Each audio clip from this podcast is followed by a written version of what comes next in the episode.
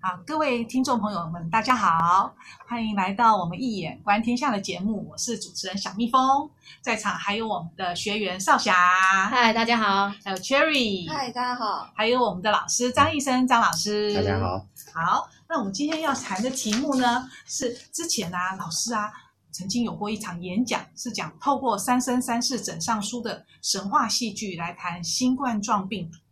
从这部神话剧的剧情啊，居然就可以预示着未来东学西渐的发展，这是什么道理啊？太神奇了！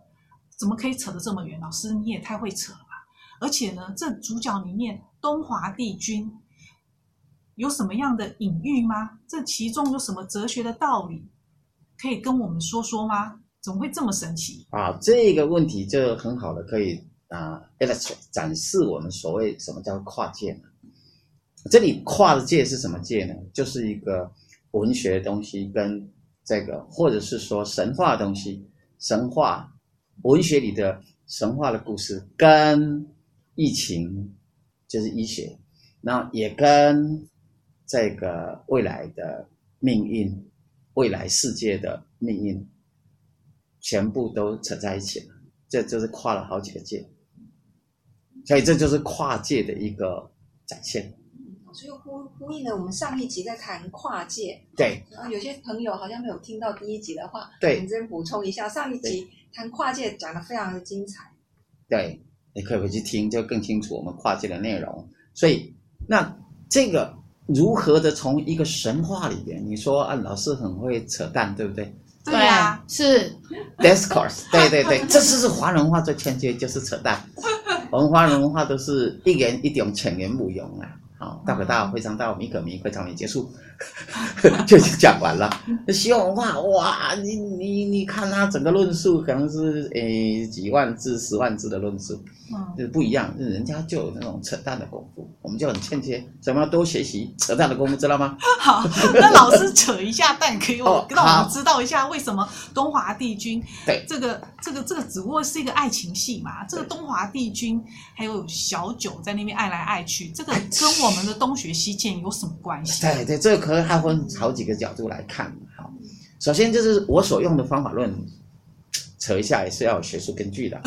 这是一个 prefiguration，这个是最新的神话理论，是比卡用的 archetype 原型之后的全新的理论，也就是用过去的神话可以来预示现代人的命运，用过去的神话就可以知道现代人的命运。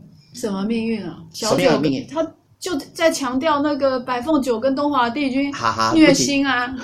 不急不急，稍等不用急，因为我必须先让我们的听众了解，那这个理论到底是怎么达成，待会再回答你的问题啊，这样不然会整个思绪会断。期待。那就是，呃，这个基本理论上是从神话学、神学里面来的，也就是在旧业跟新业里面有一个相互的对照的一种关系。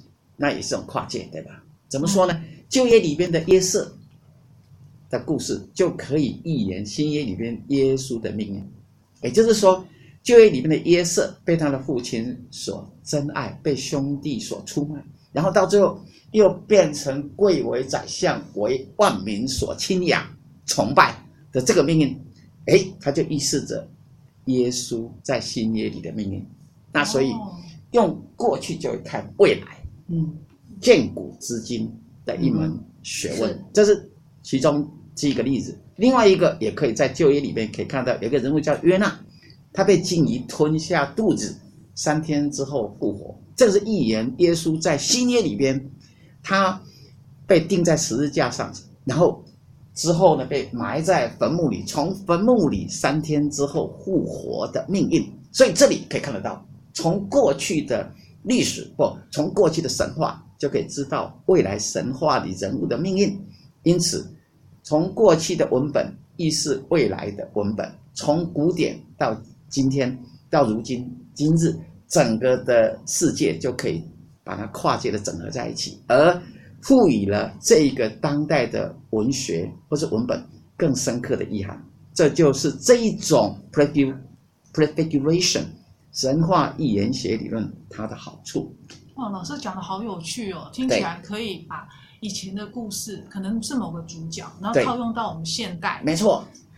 可是那、嗯、那这样子的话，这跟我们东学西渐有什么关系啊？有关系，让你听我慢慢道来。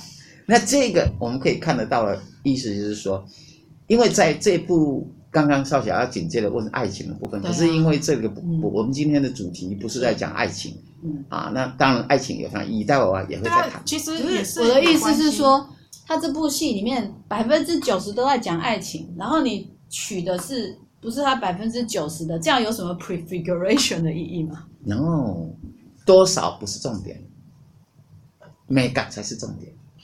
就是，而且你这个说法也太夸大了，什么全部都是讲爱情，那你就错了，你完全看不到政治的部分，它里面是 political 的东西，嗯，你完全看不到政治的操作的部分。我只是比喻一下，强化一下。对你太你，哎，go too far，你这个已经是太扯了，你这才叫做扯淡。对，它里面哪有什么百分之九十都在讲爱情？刚好相反，东华帝君在这出戏里很少展现爱情的部分。哦，对，他一心以四海八荒为他的命运，如为他的 mission，为他的生命使命，如何的保护四海八荒，让整个全天下、全宇宙人都过得和平的生活，才是他真正的目的。因为他是一个 creator，他是一个创造者，创造者就是来保护这个世界的。所以这才是他真正的主题。你怎么都看到爱情？可见你这个爱情快讲症。我是帮听众问的，大家都是看到虐心而已。哦，好，那对，但不一样。我们要从另一个角度，你要注意看的是主角的问题。我们看一部作品，你要注意看它的结构。它结构两大势力，一个是东华帝君所代表的创造的力量，另外一个是在《三生三世三书》里边的那个魔头叫什么？渺弱。渺弱，你看。他全身都是毒气，对不对？是散发毒气，三毒浊气。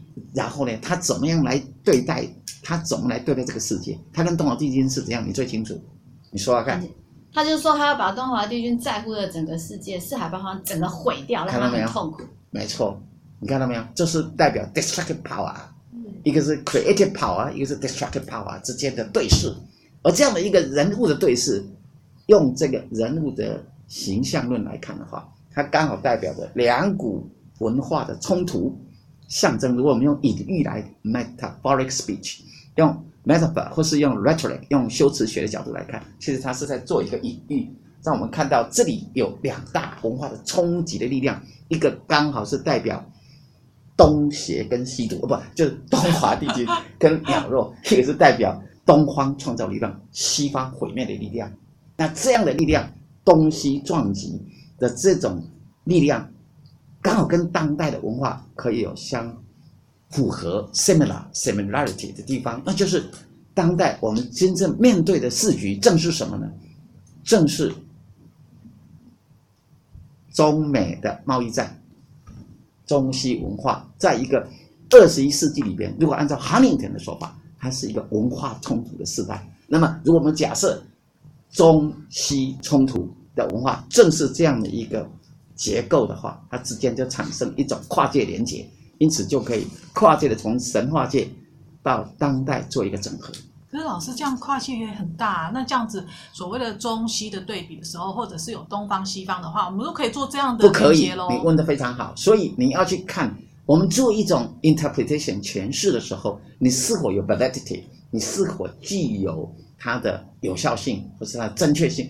就必须再找出其他的相对应的东西，比如说，你就可以看得到里边它的对应模式，渺弱是怎么样的暴力统治，连他的族人，他都把它吸食他的精气，不惜牺牲掉他们，只为了自己的这种吞并式的帝国主义型的这样的一个统治的暴君的模式，也就是说，用控制制造对立的模式。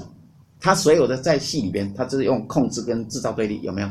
有啊，他就是把自己族人叫他叫一个他的那个魔魔君，把他们族人骗来给他吃光光，他就把他精气神。可是他还有制造对立，他怎么制造对立？你看得出来吗？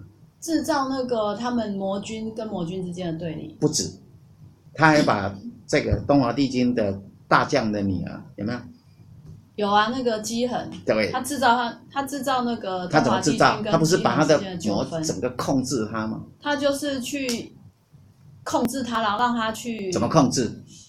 让他的那个心神都让他去产生嫉妒，然后去对付、去破坏东华帝君跟那个小九之间的一些他们要完成的事情，这样分化，分化制造分化，控制对方，弑杀、吞食族类，对吧？对，以达到自己的壮大，它代表个完完整整的宇宙中的破坏力量。所以你你要去看这种模式，那么再去对照，你就会明白。哎，注意看哦，在这部戏里边，那个苗若，他不是在那个，哎，他栖息的地方，然后身上妙意渊，妙意渊里边，然后毒气会会整个发射出来，对吧？你如果注意看的话。这一次的疫情相关，你看这个报章的报道啊，有关我就看到一张图片，上面是白宫啊，因为美国的这个疫情非常严重，白宫的白宫的那个顶端刚好就是整个红色的气这样向上冲上去，刚好那个刚好 match。苗若的毒气就是红色的，对，他当初留在很奇怪。凡间的两两个红，对，两个它的精血两滴红色的，也是红色的，对，就冒出红烟，一样类似，哎，就就就就是这种同时性的 synchronical coincidence 巧合。其实从荣格的神话学来讲，那个不是巧合，宇宙间无巧合，只是你不懂它的 causality 啊，这叫做同时性，它不是一个 linear 直线型的一种因果论的东西，它是一个并行的。这个因果它不是一个同时的因，它是一个它是一个同时性，但不是一个直接的因果。谁跟谁同时啊？并行的。老师刚刚说是谁跟谁？嗯，什么跟神话里发生的故事就跟当现实里边世世界对，对这样是并行的。那老师，我好奇问一下，那那个连结这样子，因为老师刚才有讲到那个验证的精确性嘛？我还没讲完呢。哦，好。对，你待会儿再继续问，因为我还没讲完呢，是不是这样？事情。那刚刚已经，呃，还是上一集有讲有关叶慈的理论呢？刚刚讲了是。上一集。上一集有讲两千年的一个循环，希望文明被替代的命运。叶慈他有这个看法。嗯。啊，其实也不只是这样，国父也讲过，二十一世纪是华人文化的世纪。那文化的一个，我们在扯淡嘛，哈。对。注意听。是。文化的交替的时候，会有一种文化的。撞撞击跟冲突战，这种文化保卫战会造成了很大的生灵涂炭，或者是说这个世界会产生质变、能量变化，所以它会以一种模式来出现。如果我们用疫情来看的话，十七年前的 SARS，对吧？对。